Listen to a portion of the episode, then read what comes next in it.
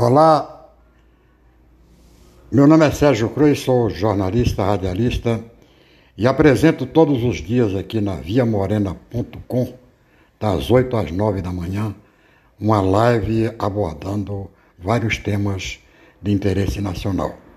Hoje eu quero falar aqui nesse podcast sobre essa polêmica do carnaval. É, carnaval vai ter ou não vai ter carnaval? Os bolsonaristas achando que deve ter, é uma coisa impressionante, né? Porque é, os bolsonaristas sempre foram a favor de conglomerados, né? aglomerações tal. De repente eles partem para uma campanha para defender a proibição do carnaval.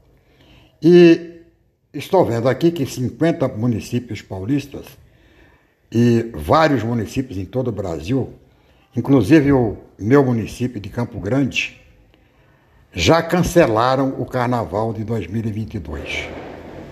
Entenderam e entendem os prefeitos que a proibição dos desfiles de escolas e blocos, anunciada com antecedência, inibe a aglomeração já a partir dos preparativos.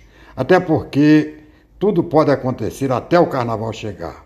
Desde o Brasil alcançar a esperada imunidade coletiva, até o desembarque nesta terra de Cabral de uma variante da Europa ou da África do Sul.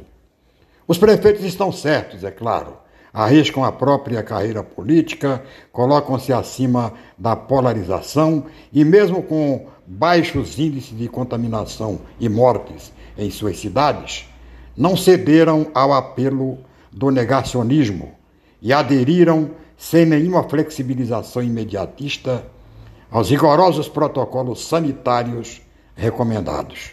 Não permitiram nenhum tipo de aglomeração, impuseram o uso da máscara e deram prioridade à vacinação, muito mais preocupados com a vida das pessoas que com a saúde de algumas empresas.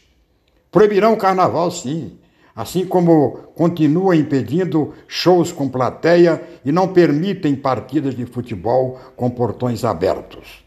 Entendem eles que o embargo geral deve durar até que a pandemia seja zerada e que o vírus pode pegar é, qualquer pessoa, é, e não apenas os foliões do carnaval. É um bom exemplo a ser seguido por todos os prefeitos e governadores e ser apoiado pelo presidente da República, que já inclusive manifestou-se contra o carnaval. É pena que o Bolsonaro não seja contra outros tipos de aglomeração, né, como é, estádios lotados, é, é, passeatas, comícios que ele tem feito pelo Brasil afora. Então, o que se lamenta é apenas isso. Até parece que para ele também a, a coronavírus só pega em quem festeja o carnaval. Então vamos esperar que não haja carnaval, mas que daqui para frente também não haja mais estádios lotados, né, como a gente tem visto aqui pelo Brasil afora. Muito obrigado por sua atenção. Até a próxima.